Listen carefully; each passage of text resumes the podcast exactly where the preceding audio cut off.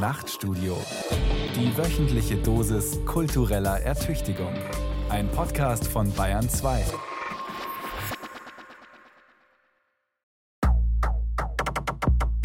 Washington am 6. Januar 2021.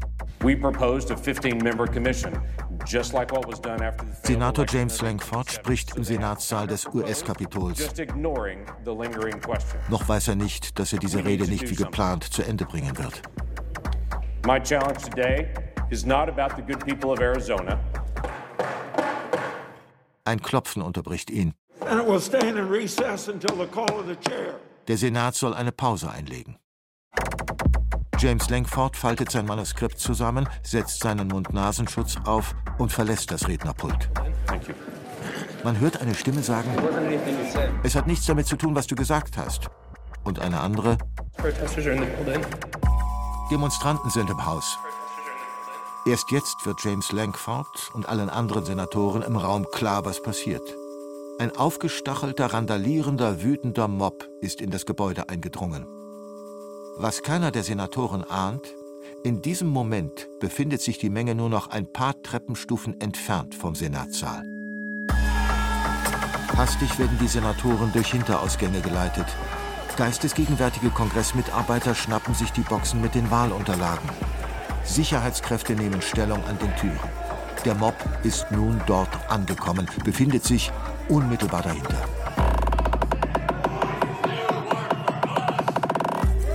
Draußen, vor dem Kapitol, haben einige Angreifer einen Galgen errichtet. Andere skandieren, hängt Mike Pence. Vizepräsident kann mit seiner Frau und Tochter dem Mob knapp entkommen. Er muss sich in einem geheimen Raum verstecken.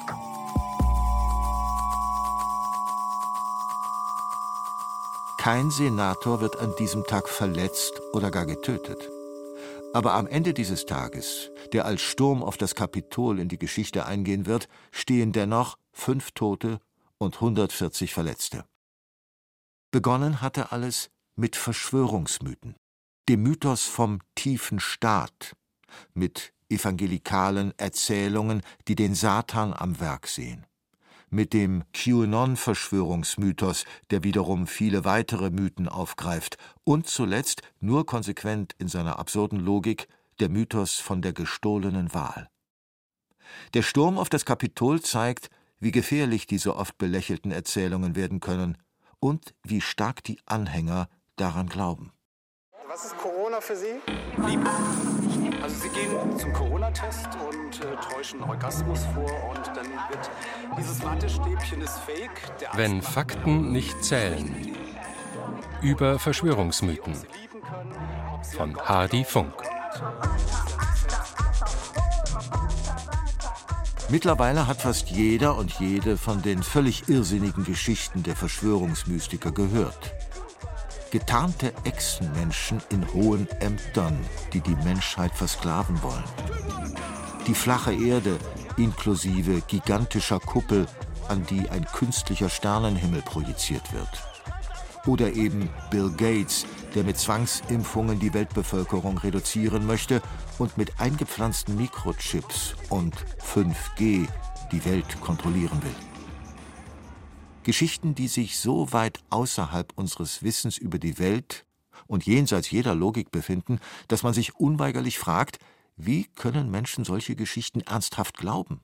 Ja, sogar gegen alle Fakten stur an ihnen festhalten. Es gibt so zwei grobe Forschungsrichtungen, sagt Pia Lamberti, Sozialpsychologin an der Universität Mainz. Die eine sagt, es gibt eine Persönlichkeitseigenschaft, die wir haben, die relativ stabil ist, die auch vergleichsweise so wenig anfällig ist für äußere Faktoren. Pia Lamberti forscht zu Verschwörungsideologien und hat zusammen mit Katharina Nokun das Buch Fake Facts geschrieben. Sie ist außerdem Mitgründerin des Thinktanks Center for Monitoring, Analyse und Strategie der sich der Erforschung und Eindämmung von Verschwörungsmythen widmet. Manche Menschen, sagt Pia Lamberti, neigen offenbar generell dazu, der offiziellen Geschichte nicht zu trauen, hinter den Geschehnissen geheime Mächte zu vermuten, die Böses wollen. Und dann gibt es einen situativen Ansatz. Das heißt, es gibt verschiedene Situationen, die den Glauben an Verschwörungen nochmal befeuern können.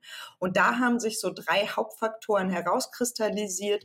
Das ist zum einen der sogenannte Kontrollverlust, also eine Situation, in der Menschen nicht in der Lage sind zu ja, beeinflussen, was als nächstes passiert. In so einer Situation glauben sie stärker an Verschwörungen als eine Art Umgangsstrategie. Da ist die Pandemie natürlich ein relativ präsentes Beispiel. Das kann aber auch sowas sein wie der Verlust des Arbeitsplatzes oder eine Trennung. Verschwörungsmythen als Kompensation für ein Gefühl der Ohnmacht. Als Werkzeug, um die Kontrolle zurückzuerlangen über sich und die Welt. Gerade wenn einen etwas aus der Bahn geworfen hat. Daneben ist es auch so, dass Menschen an Verschwörungen glauben, weil sie sich darüber aufwerten können. Man hat ja dann das Gefühl, man ist so, ja, vielleicht die einzige Person oder zumindest eine der wenigen, die die Wahrheit sieht. Die anderen werden dann als Schlafschafe bezeichnet, als Systemlinge oder gleich als Teil der Verschwörung markiert. Also man fühlt sich darüber wertiger, besser. Man kann Bedürfnisse nach Einzigartigkeit befriedigen.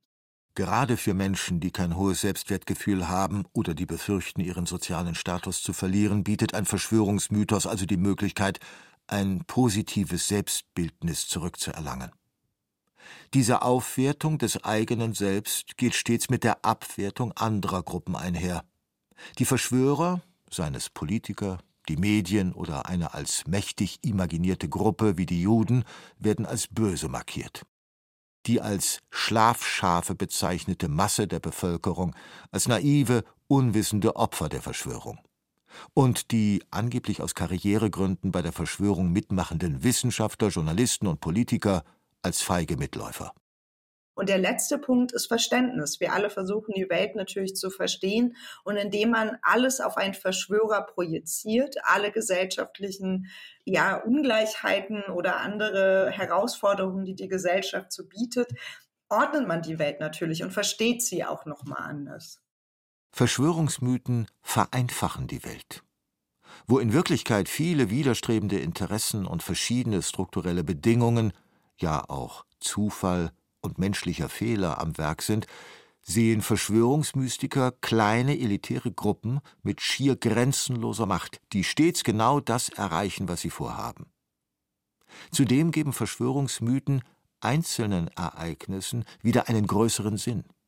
Und sie überbetonen die Handlungsfähigkeit der Menschen. Alles, was geschieht, ist von irgendjemandem genauso gewollt und geplant. Schließlich, auch das ist sehr wichtig, Verschwörungsmystiker glauben, die Verschwörung kann noch verhindert werden. Verschwörungsmythen geben ihren Anhängern damit die Hoffnung, das Rad der Geschichte doch noch zurückdrehen zu können. Etwas fehlt bei dieser Aufzählung von Gründen an Verschwörungsmythen zu glauben. Die Plausibilität der Geschichte, die Autorität der Quellen, die Beglaubigung durch die Wissenschaft. Und das nicht ohne Grund. Denn wichtiger als die konkrete Geschichte des Verschwörungsmythos ist die Funktion, die er für diejenigen hat, die an ihn glauben. Verschwörungsmythen geben Menschen ein Gefühl von Kontrolle zurück, lassen sie sich überlegen fühlen und machen die Welt begreifbar. Mein Ego ist am Boden, aber der Boden ist so weit oben. Emotionen komischen Situationen. War gestern in der Psychiatrie. Wurde diagnostiziert mit einer Kriechphobie. Um in diesem Sinne zu funktionieren, muss ein Verschwörungsmythos bestimmte Kriterien erfüllen. Verschwörungsmythen bilden sich meist um ein großes Ereignis herum. Die Mondlandung, die Anschläge vom 11. September oder eben eine weltweite Pandemie. Oft sind das Ereignisse, die als bedrohlich für die Allgemeinheit gelten. Denn genau diese Bedrohung möchte man unter Kontrolle bringen. Dann braucht es eine Person oder eine Gruppe von Menschen, die als mächtig gilt und der in der Regel viel mehr Macht zugesprochen wird, als sie tatsächlich besitzt. Entscheidend für die angebliche Verschwörung ist schließlich, dass diese Person oder Gruppe der Menschheit oder auch einer Nation, sagen wir den Deutschen, gezielt schaden will und das aber verheimlicht. Deutschland, wach endlich auf. Oder wie es der Verschwörungsideologe Attila Hildmann mit deutlich antisemitischem Grundton im Februar 2021 auf seinem Telegram-Kanal formuliert: Merkel ist eine zionistische Jüdin von der Binai Brit Geheimgesellschaft. Und sie hat den Auftrag von Rothschild bekommen, Deutschland für immer zu vernichten. Das dürfen wir nicht zulassen. Ein Einbruch, ein Diebstahl taugen nicht als Verschwörungsmythos. Das Ereignis ist schlicht zu klein und zu profan.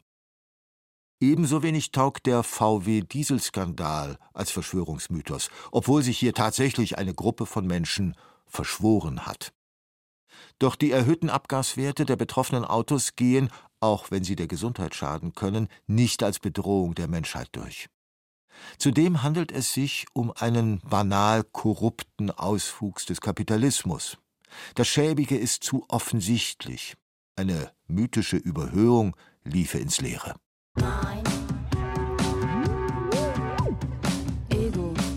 Aber warum zählen Fakten und Experten rein gar nichts? Werden Logik und Wissenschaft so ignoriert? Ego. Wieso bleiben Verschwörungsmystiker so unbeeindruckt von überprüfbarem Wissen? Ego. Pia Lamberti von der Uni Mainz hat eine Erklärung. Das wird natürlich auch je stärker man quasi in diesem Kaninchenbau verschwindet, immer relevanter für das eigene Selbst. Ne? Das sind ja dann teilweise Leute, die vielleicht ihre Arbeit verlieren oder Freunde verlieren, die teilweise da auch durchaus ja Geld investieren, wenn sie von Demo zu Demo reisen. Und umso mehr man quasi ja investiert in dieses Weltbild, umso wichtiger und identitätsbestimmender wird es natürlich.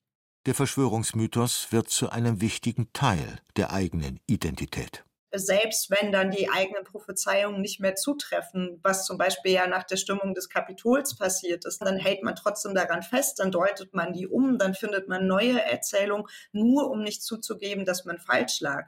Und das geht teilweise wirklich weit. Also es gibt diverse Berichte von Leuten, die die Pandemie zum Beispiel geleugnet haben, noch kurz bevor sie gestorben sind.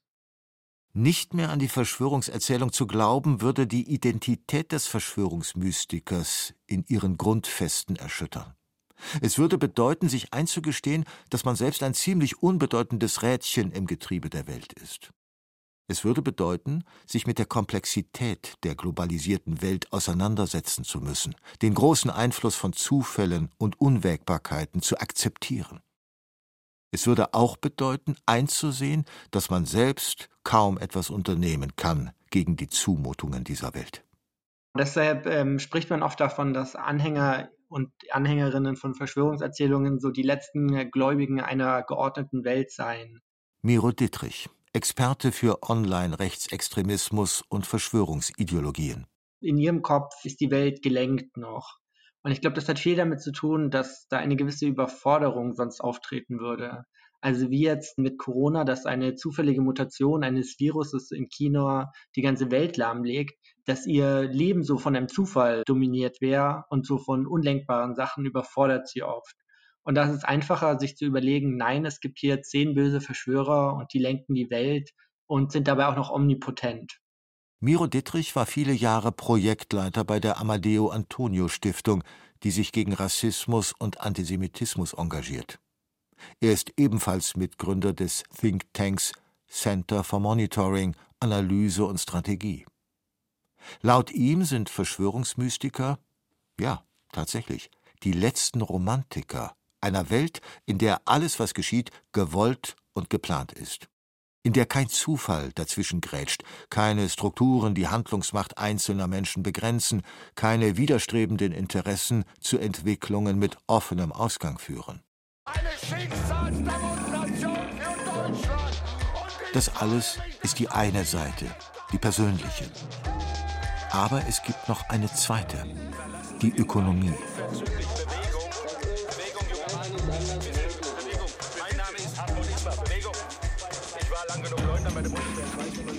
Gefühle von Kontrollverlust und Minderwertigkeitskomplexe fallen schließlich nicht vom Himmel.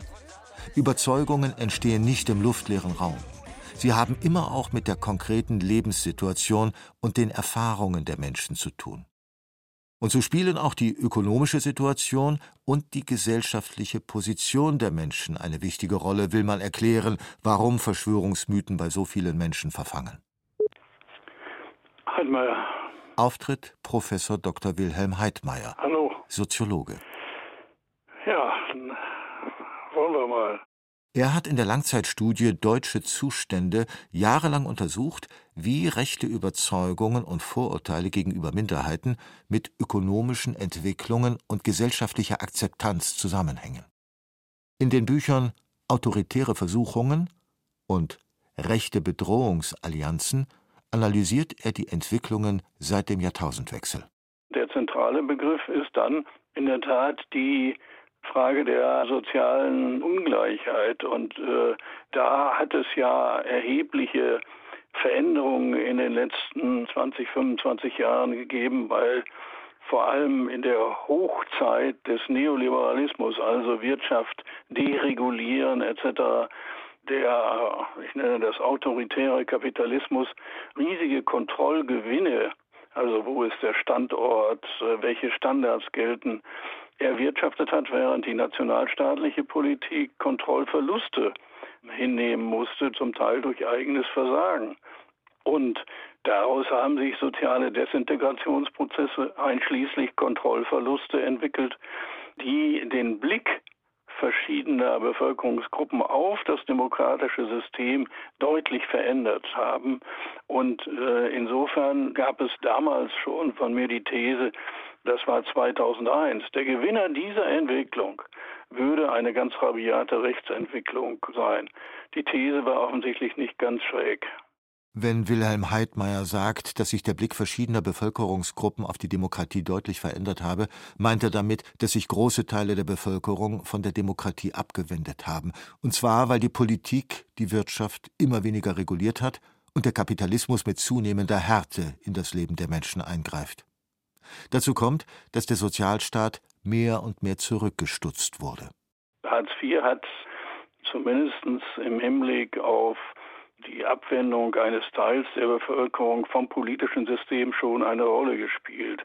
Das heißt, Menschen sind dann, was Wahlen angeht, in die wutgetränkte Apathie zurückgegangen oder haben die AfD gewählt, obwohl sich deren Wählerschaft auch aus anderen Schichten speist. In der Tat ist der Faktor soziale Ungleichheit ein wesentlicher, denn die Untersuchungen auch in anderen westlichen Ländern zeigen, Ungleichheiten zerstören Gesellschaften und in diesem Zusammenhang können dann die Verschwörungsideologien mit eindeutigen Schuldzuweisungen dort anknüpfen. Die Untersuchungen von Wilhelm Heidmeier zeigen, dass nicht diejenigen, die schon ganz unten sind auf der sozioökonomischen Skala, am meisten zu rechtem Gedankengut und Verschwörungsmythen neigen, sondern dass dies vor allem Menschen tun, die Angst haben, ihren bisherigen sozioökonomischen Status zu verlieren. Und so überrascht es nicht, dass sowohl die populistischen Bewegungen als auch die Verschwörungsmythen dieser Tage überwiegend von einer Gruppe getragen werden, von weißen, heterosexuellen Männern über 40. Denn sie sind es, die am meisten zu verlieren haben, die früher, egal in welcher Position, sich noch immer damit beruhigen konnten, über Frauen und über nicht weißen Menschen zu stehen und die sich heute von Feminismus und Pluralismus bedroht fühlen. Männer über 40 können auch nicht mehr so einfach den Job wechseln, sollten Globalisierung und Digitalisierung ihre derzeitigen Berufe in absehbarer Zeit entwerten.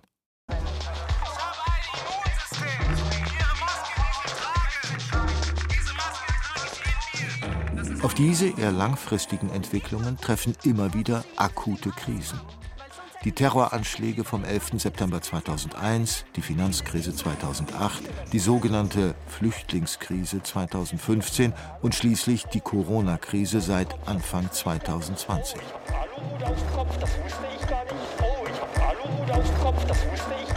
In der Regel sind Krisen ja damit verbunden, dass es zumindest auf der psychologischen Ebene häufig Kontrollverluste gibt, also Kontrollverluste über die eigene Biografie, äh, mitsamt Existenznöten etc. Und da gibt es dann durchaus das Bedürfnis nach einer Realitätskontrolle sozusagen. Und dann braucht man Erklärung für die äh, Misere. Diese Erklärung können Verschwörungsmythen liefern. Nur eben leider eine Erklärung, die nichts mit den wirklichen Vorgängen und Ursachen zu tun hat und die ihre Anhänger in eine völlig falsche Richtung schickt. Das Fatale, oft enthalten Verschwörungsmythen tatsächlich ein Fünkchen Wahrheit oder starten bei Zuständen, die durchaus kritisierbar sind. Rechtsextremismus-Experte Miro Dittrich. Das ist ja auch wieder der, der Kern der Wahrheit an vielen Verschwörungserzählungen. So Dinge wie ähm, die Schere zwischen Arm und Reich geht auseinander. Dass Leute das Gefühl haben, dass die Politik nicht auf ihre Interessen hört, sondern dass große Kapitalinteressen wichtiger sind. Das sind ja alles keine erfundenen Themen, sondern es sind ja real existierende Dinge. Und das ist doppelt traurig. Einerseits für die Menschen, die nach Erklärungen suchen, und auf eine völlig falsche Fährte geführt werden, die ihre Energie, ihre Zeit und nicht selten auch ihr Geld in völlig hanebüchende Erzählungen und Aktionen stecken, und andererseits für die Gesellschaft, weil so der Druck nicht entsteht, der nötig wäre, dass sich die kritisierten Zustände ändern. Die tiefer liegenden Ursachen für Verschwörungsmythen bleiben so weiter bestehen. Die Spaltung der Gesellschaft verschärft sich. Ein Teufelskreis. Vielleicht ist genau das aber auch eine Aufgabe und Chance für die Politik, für Medien und gesellschaftliche Initiativen, dass sie noch stärker in den Fokus rücken, was tatsächlich schiefläuft in der Gesellschaft.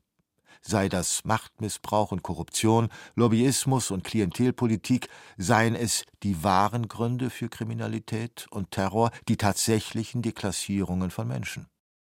Auch bei Bill Gates gilt, so ehrenwert sein Engagement gegen Pandemien und gegen den Klimawandel ist, er sollte nicht zum Säulenheiligen erklärt werden und von jeglicher Kritik frei sein. Die Rolle um Bill Gates wurde ja auch in den Medien vollkommen unkritisch gesehen. An Bill Gates gibt es durchaus sehr viele Dinge, die man kritisieren könnte.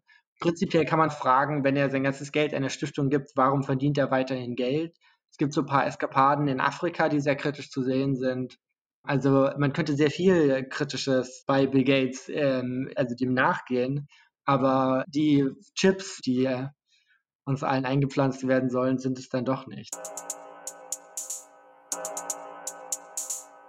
Hygienedemos in der Tagesschau, Artikel über neue verleumderische Fantasien von Attila Hildmann, Xavier Naidu oder Michael Wendler, verschwörerische Äußerungen im Bekanntenkreis. Es scheinen täglich mehr Menschen an Verschwörungsmythen zu glauben. Tatsächlich gibt es solche Mythen aber schon sehr lange. Bereits in der Antike gab es das. So breitete etwa Cicero in seinen Reden gegen Verres eine Erzählung aus, in der es um angebliche Sklavenaufstände ging, die es nie gegeben hatte. Seit der frühen Neuzeit blühen Verschwörungsmythen erneut auf, und noch bis in das letzte Jahrhundert hinein galten sie als legitim. Selbst Wissenschaftler und Politiker konnten Verschwörungsmythen von sich geben, ohne befürchten zu müssen, stigmatisiert zu werden. So glaubten auch zahlreiche US-Präsidenten von George Washington bis Dwight D. Eisenhower in den 50ern an die ein oder andere angebliche Verschwörung. Abraham Lincoln zum Beispiel sprach öffentlich von einer Verschwörung der sklavenhaltenden Südstaaten gegen die nördlichen Staaten der USA.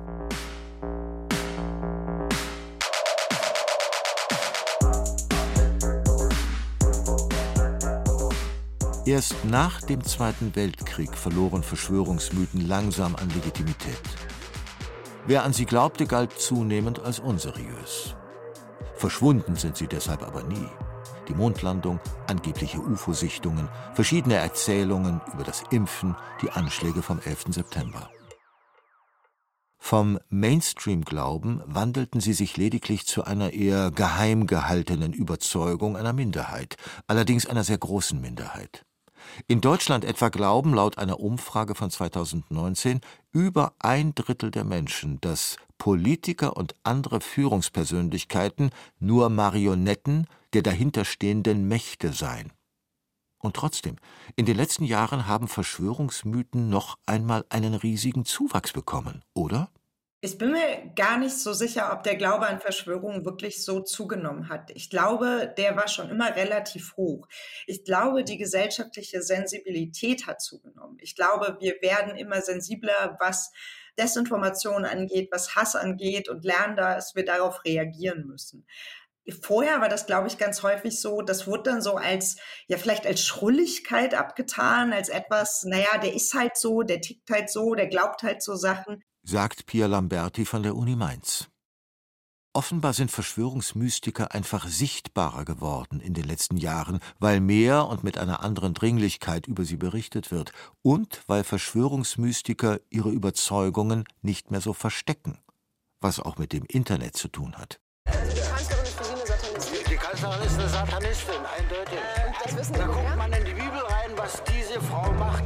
Die hat einen Bezug zur geschichtlichen Isabel wenn man die Bibel kennt. Die wohnte auch direkt vor dem Pergamon-Altar, zu, zu, zu, zu, Füßen, zu Füßen des Satans. Die landläufige These, YouTube, Facebook, Twitter und Messenger wie WhatsApp oder Telegram haben ungemein zur Verbreitung von Verschwörungsmythen in den letzten Jahren beigetragen. Die sozialen Medien sind deshalb die Hauptschuldigen am bedrohlichen Zuwachs von Verschwörungsmystikern. Ganz verkehrt ist das nicht aber auch nicht ganz richtig. Das Internet ist zum einen eine großartige Quelle von Wissen. Und das finde ich, muss man auch immer noch mal dazu sagen, dass man nicht nur über das Internet schimpft, aber natürlich auch ein Ort, an dem Desinformation verbreitet wird, an dem Verschwörungserzählungen verbreitet wird. Das Internet bringt an sich erstmal kein neues menschliches Verhalten hervor, aber kann als Verstärker fungieren. Und das hat es auch. Facebook und YouTube haben maßgeblich zur Verbreitung von Verschwörungsmythen beigetragen. Beide wollen aus wirtschaftlichen Gründen, dass die User möglichst viel Zeit auf ihrer Plattform verbringen und zeigen ihnen deswegen immer mehr ähnliche Beiträge. Habe ich einen Facebook-Post geliked, der vor Gefahren des Impfens warnt, ist es sehr wahrscheinlich, dass ich weitere Posts von Impfgegnern und Impfskeptikern zugespielt bekomme und irgendwann eben auch von Anhängern des flache Erde Mythos. Ähnlich funktioniert der Vorschlagsalgorithmus von YouTube. Das Besondere an YouTube, die Videos haben einen Vorteil gegenüber den Artikeln seriöser Tageszeitungen. Und den wissen Verschwörungsideologen zu nutzen. Bei YouTube hat man Videos, die auf ganz vielen emotionalen Ebenen funktionieren können. Ne? Also man hat nicht nur die Inhaltsebene, sondern dann wird dann vielleicht noch Musik abgespielt, die eine eine gewisse Stimmung bringt und intensive Bilder gezeigt und so. Also das hat schon nochmal eine andere Überzeugungskraft als irgendwie ein dröger Text, den man jetzt liest. Zwar haben Facebook, YouTube und Twitter zuletzt eine Vielzahl verschwörungsideologischer und zu Gewalt aufrufender Profile und Kanäle gesperrt, zum Teil werden entsprechende Beiträge auch weniger Menschen gezeigt, werden mit einem Warnhinweis versehen oder mit einem Link zu Wikipedia-Artikeln verknüpft. Bis heute wirkt das Vorgehen der Tech-Konzerne aber eher halbherzig. Zudem müssen sie sich den Vorwurf gefallen lassen, zu spät reagiert zu haben. So sagten bei einer Befragung von 30 Anhängern des flache Erde Verschwörungsmythos in den USA alle, bis auf einen, dass sie durch YouTube-Videos auf die Theorie gestoßen wären. Viele YouTube-Kanäle und Facebook-Seiten von Verschwörungsideologen konnten jahrelang eine wachsende und treue Gefolgschaft aufbauen.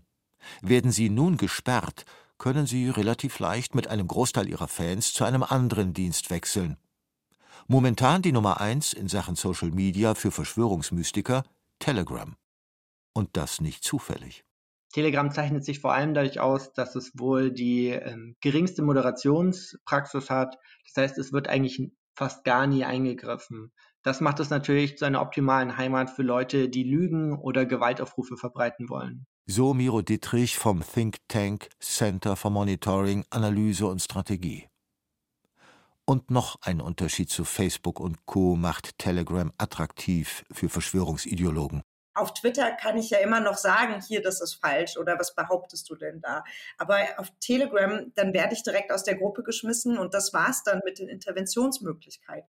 Zudem sieht Pia Lamberti einen wichtigen psychologischen Effekt am Werk. Bei Telegram hat man das ja auch vielleicht, weiß ich nicht, zwischen dem Familienchat und äh, den Nachrichten der besten Freundin poppt dann Attila Hildmann auf und ähnliche Akteure. Und das wirkt dann schon so fast, als wären es persönlich gerichtete Nachrichten, als hätte das mehr mit einem selber zu tun. Die Lösung dieses Problems scheint auf den ersten Blick einfach. Problematische Kanäle sollten gesperrt werden, Inhalte moderiert und nicht den Richtlinien entsprechende Posts gelöscht werden. Doch schon bei der Frage, wer diese Sperrungen und Löschungen vornehmen sollte, wird es kompliziert. Sollen die Tech-Unternehmen es übernehmen? In ständigem Widerspruch zu ihren finanziellen Interessen? Soll es der Staat machen und damit die Meinungsfreiheit beschneiden? Immerhin, es geht hier um Güterabwägung. Meinungsfreiheit versus Persönlichkeitsrecht etwa. Und wo genau soll die Grenze liegen?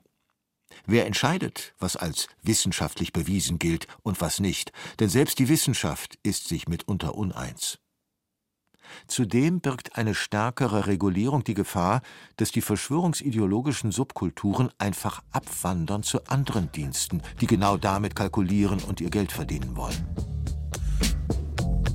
Bereits als Donald Trump von Twitter gesperrt wurde, haben viele seiner Anhänger zum Twitter-Klon Parler gewechselt.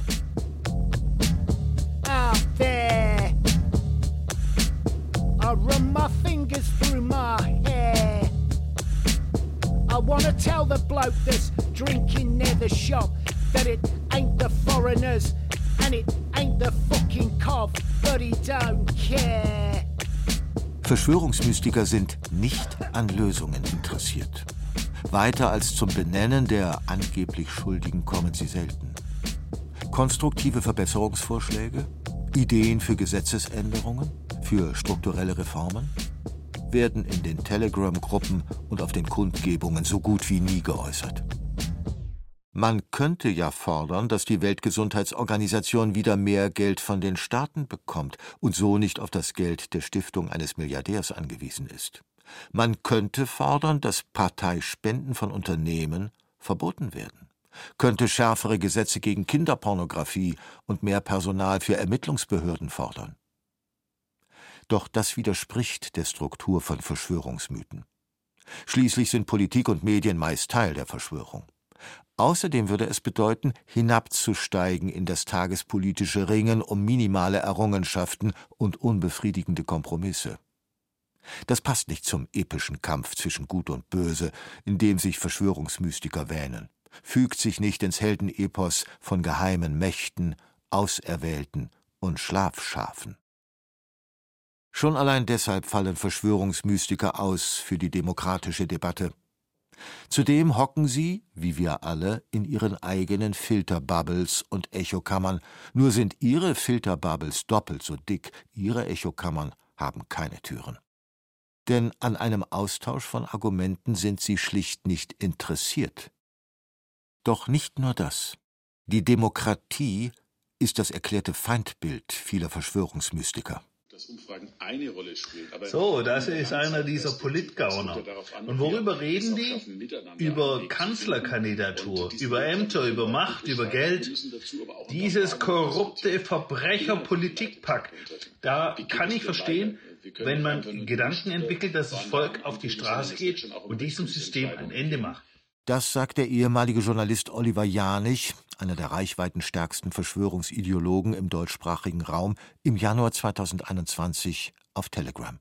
I take the right, left you and the road in front too and make up my mind, slide past you.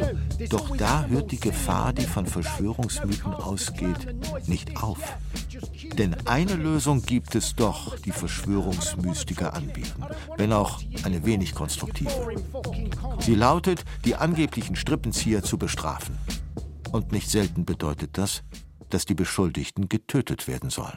Ach, jetzt kann ich gleich mal rauslassen. Ja. Also viele der Leute, die da heute an der Macht sind, gehören eigentlich aufgehängt. kann man ja sonst nirgends sagen. Hier kann man es sagen. So Oliver Janich im August 2018, an dem Tag, an dem er seinen Telegram-Kanal eröffnet hat und sich keine Sorgen mehr um Plattformrichtlinien machen musste. Solche Äußerungen können brandgefährlich werden, wenn einzelne Verschwörungsmystiker sich daran machen, den Worten Taten folgen zu lassen und mit Schusswaffen losziehen. Miro Dittrich Menschen, die glauben, dass die Welt kurz vor dem Untergang stehe und pädophile Satanisten uns alle auslöschen wollen. So ein apokalyptisches Weltbild erzeugt natürlich einen Handlungsdruck. Und gerade die Entmenschlichung und die Dehumanisierung des Gegners sinkt natürlich die Hemmschwelle, Gewalt auszuüben. Leider ist das keine theoretische Annahme. Es ist bereits mehrfach passiert. Der Attentäter von Oslo und Utøya, der Attentäter von Christchurch, die Angreifer beim Sturm auf das Kapitol, die Attentäter von Hanau und Halle. Sie alle handelten ganz oder zum Teil aus Motiven, die auf den Glauben an einen Verschwörungsmythos zurückzuführen sind.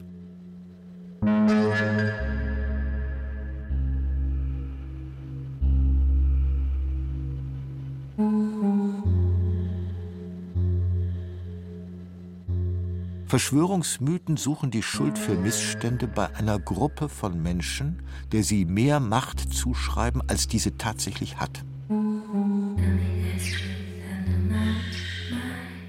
Das können Illuminaten oder Freimaurer sein, waren in der Vergangenheit auch Katholiken oder Kommunisten und sind immer wieder die Juden.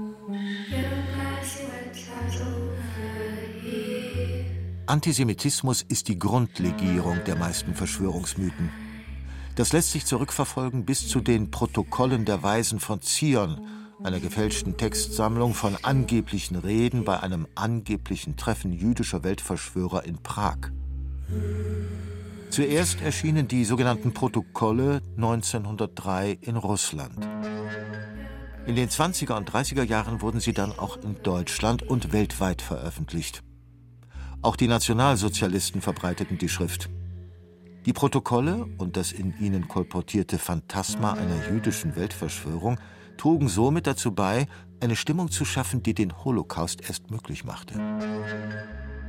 Heute äußern die meisten Verschwörungsideologen ihren Antisemitismus nur indirekt, in Andeutungen, in Codes, versteckt als Kritik an Israel oder als Verweis auf einen internationalen Finanzkapitalismus. Andeutungen, die die Gesellschaft lange ignoriert hat. Zu lange, findet Miro Dittrich. Dass Verschwörungserzählungen so lange verlacht wurden, sehe ich als großes Problem. Gerade Themen wie Echsenmenschen oder die flache Erde, darüber hat man sich humoristisch erheitert.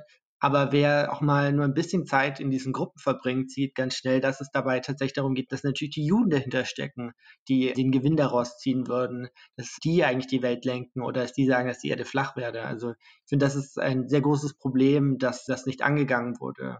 Und in Krisen explodiert sowas natürlich. Und hier sieht man irgendwie, hier zahlen wir die Rechnung, dass wir das nicht ähm, angegangen haben.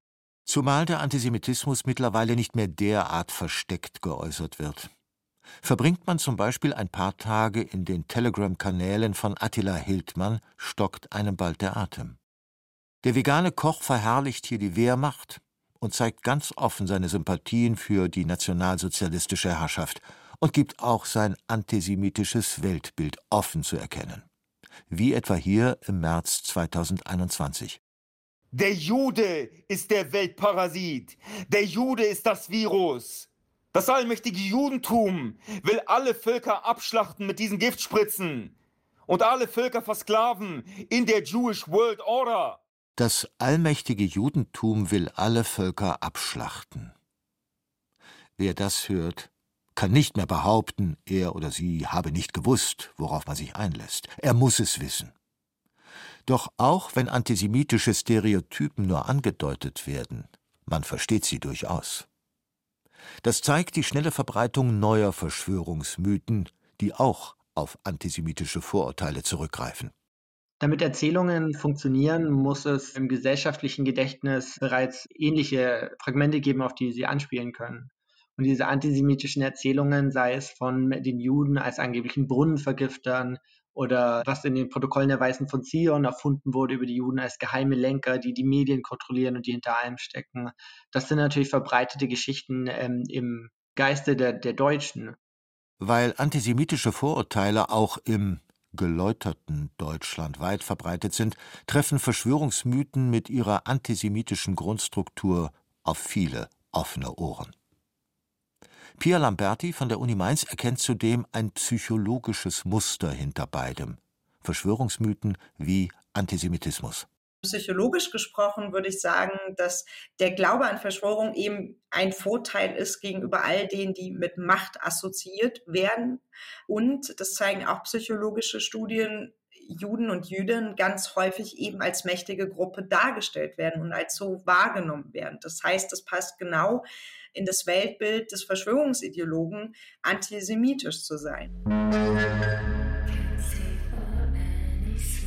Strukturell braucht jeder Verschwörungsmythos mächtige Personen oder eine Gruppe von Menschen, die hinter der Verschwörung stecken. So greift auch der QAnon-Verschwörungsmythos die Ritualmordlegende auf, die im 15. Jahrhundert aufkam und der zufolge Juden rituell Kinder ermorden würden.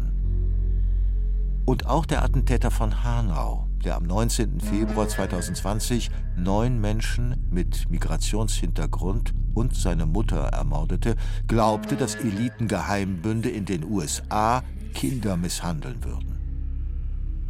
Dies zeigt auch, wie gefährlich Antisemitismus und Verschwörungsmythen werden können. Wer sich in einem endzeitlichen Kampf gegen Gut und Böse wähnt, ist irgendwann vielleicht auch überzeugt, selbst tätig werden zu müssen und Menschen zu töten. Gerade auch sowas wie, dass angeblich Kinder entführt würden, die gequält werden würden. Das sind so Narrative, die können Leute wirklich zum Handeln im Sinne von Gewalttaten aufrufen und mobilisieren. Dieses Narrativ bedient der derzeit vielleicht gefährlichste Verschwörungsmythos. Die QAnon-Verschwörungsideologie ist aus den USA mittlerweile auch nach Deutschland übergeschwappt. Eine Behauptung?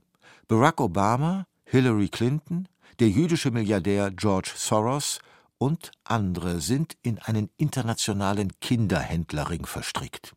Sie foltern die Kinder und zapfen ihnen Blut ab, um einen Stoff zu gewinnen, der sie high macht und verjüngt.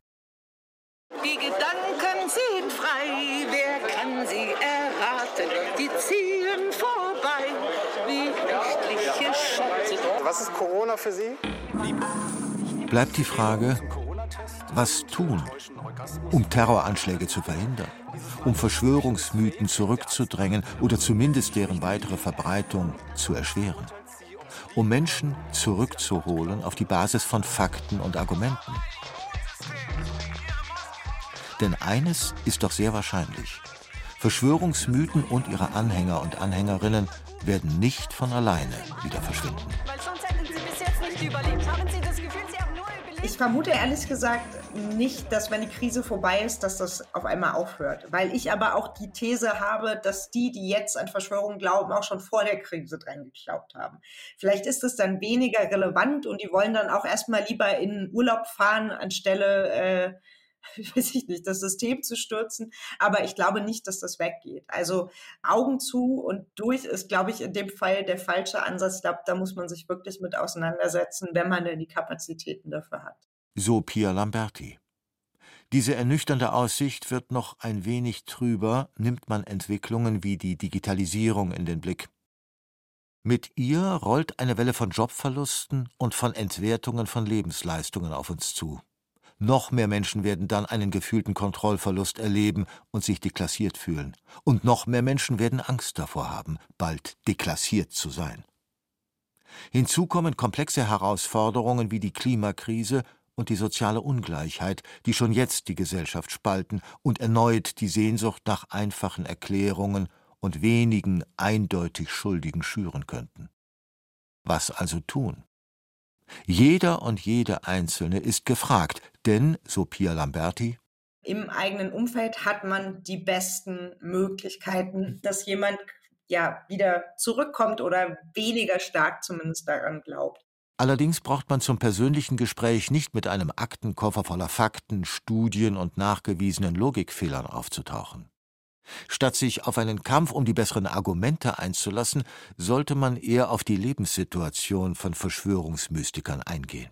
Dass man versucht zu verstehen, was sind die Gründe, warum die Person daran glaubt. Ne? Das kann man ganz oft wirklich so sehen, äh, weiß ich nicht, die Person hat den Job verloren, dann ist sie krank geworden und aus dieser Lebenskrise heraus hat sie Schuldige gesucht, auf die sie alles projiziert. Und wenn man dann versucht, an diesem Punkt anzusetzen, hat man die besten Chancen. Je früher man einschreitet, desto größer ist die Chance, dass man den Freund oder die Verwandte noch erreicht. Ist man hingegen einmal als Schlafschaf markiert und somit als unwissendes Opfer der vermeintlichen Verschwörung, braucht es deutlich mehr Ausdauer. Genauso wichtig wäre es, dass die großen Internetkonzerne deutlicher vorgehen gegen Verschwörungsmythen im Netz. YouTube, Facebook und Twitter haben zwar zahlreiche QAnon-Accounts gesperrt und versehen zunehmend fragwürdige Posts, Tweets und Videos mit entsprechenden Warnhinweisen, es bräuchte aber ein entschiedeneres Vorgehen, was freilich den finanziellen Interessen dieser Konzerne zuwiderlaufen würde. Weshalb vielleicht nicht die Konzerne selbst, sondern der Staat oder lieber ein Gremium Richtlinien vorgeben sollte.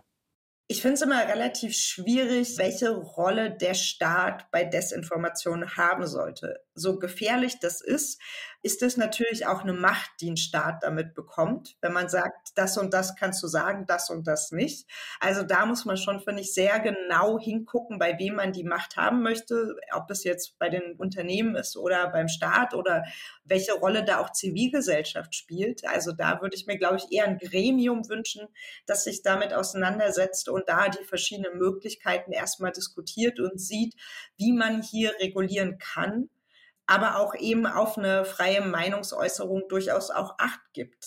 Aber nicht nur die Internetkonzerne bzw. ein entsprechendes Gremium, auch die Medien müssen mehr Verantwortung zeigen, müssen besser, ernsthafter über Verschwörungserzählungen berichten, sagt Miro Dittrich. Oft fehlt mir leider eine inhaltliche Auseinandersetzung. Diese Menschen sind nicht ein Problem, weil sie irgendwie verrückt sind oder seltsam ausschauen, sondern hier geht es um menschenfeindliche Ideologie und Inhalte, die verbreitet werden. Wir sehen das ja auch zum Beispiel in der Berichterstattung um ähm, den Sturm auf das Kapitol in den USA, wo man sehr viel über den QAnon-Schaman berichtet ähm, mit seinem Outfit, aber viel weniger Berichterstattung darüber stattfindet, dass hier gezielt Leute losgezogen sind, um Politiker zu ermorden. Also weniger Auge auf das Spektakel und mehr inhaltliche Analyse. Berichterstattung und Internetregulierung haben eines gemeinsam. Sie wollen das Symptom bekämpfen. Noch wichtiger wäre es vielleicht, die strukturellen Ursachen für die Popularität des Verschwörungsglaubens zu beseitigen. Soziologieprofessor Wilhelm Heidmeier. Da muss man natürlich sagen, dass auf der einen Seite schon die Politik sich darum kümmern muss, ob wirklich alle Bevölkerungsgruppen in der Gesellschaft auch wahrgenommen werden. Das ist ein ganz wichtiger Punkt, denn das ist ja auch eine Frage von Anerkennung. Wenn man nicht wahrgenommen wird, ist man ein Nichts.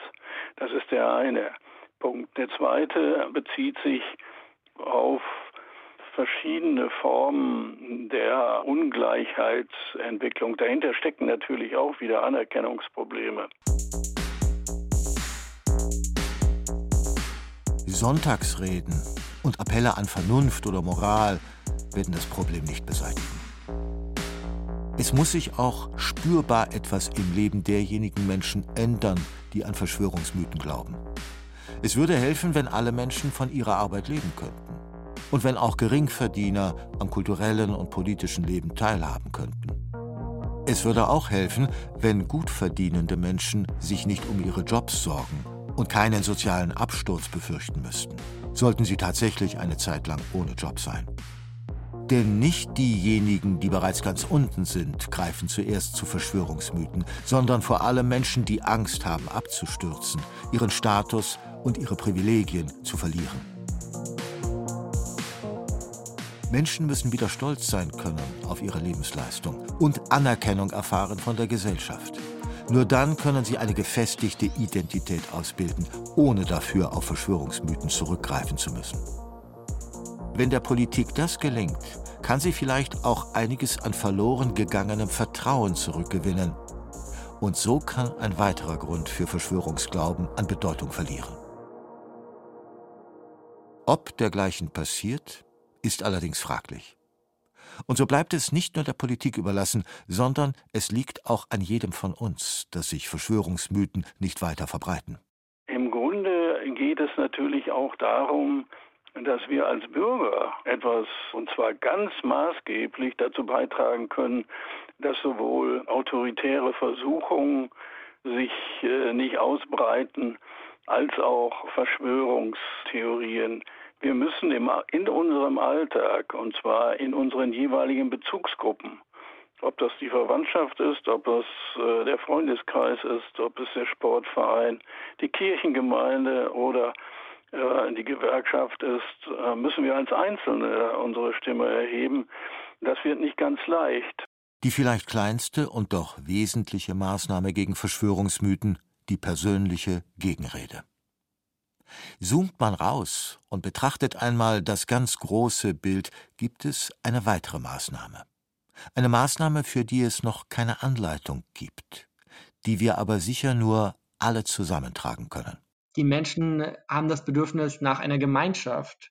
Und in unserer immer größer fragmentierten Gesellschaft, wo es klassische Gemeinschaften wie Großfamilien, Dorfgemeinschaften, Kirchen oder Gewerkschaften nicht mehr gibt, scheint die einzige Gemeinschaft, die sie finden, in diesen Online-Kultur zu sein. Zum anderen sehen wir ganz klar, dass die Menschen das Gefühl haben, dass ihr Leben keinen Sinn hat, dass sie nur ähm, arbeiten, aber es fehlt das größere Ganze, warum man überhaupt leben sollte. Und diese Verschwörungserzählungen bieten genau das. Wenn man sich den Rechtsextremismus anschaut, da ist die Erzählung, der Sinn, man wäre der große Krieger gegen die Islamisierung. Und bei den Verschwörungserzählungen im QAnon geht es darum, dass man mitkämpft, Kinder aus den Händen von Pädophilen zu befreien und dass hier ein epischer Kampf stattfinden würde von Gut und Böse, wo man sich auf der guten Seite beteiligt. Und ich finde, hier müssten wir überlegen, wie die Gesellschaft es schaffen kann, diesen Menschen wieder Sinnerzählungen anzubieten, warum es wert ist zu leben, welchen Zweck ihr Leben hat. Welche Erzählungen könnten das sein? Erzählungen von einer pluralistischen Gesellschaft, in der Solidarität die oberste Prämisse wird? Erzählungen von einer gemeinsamen Anstrengung, die Herausforderungen wie etwa die Klimakrise zu meistern? Erzählungen, von denen wir heute noch nichts ahnen. Eines ist klar. Jede Erzählung wäre besser als jene, die Menschen dazu bringt, im Glauben an völlig aus der Luft gegriffenen Falschinformationen Regierungsgebäude zu stürmen und Menschen zu töten.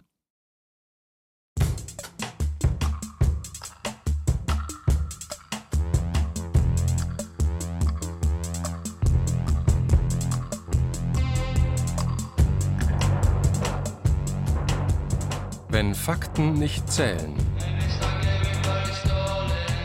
Über Verschwörungsmythen von Hardy Funk. Es sprach Andreas Neumann, Technik Fabian Zweck. Regie der Autor. Redaktion Lars Friedrich. Eine Produktion des Bayerischen Rundfunks 2021. Die Sendung finden Sie als Podcast unter bayern2.de, Nachtstudio und überall, wo es Podcasts gibt.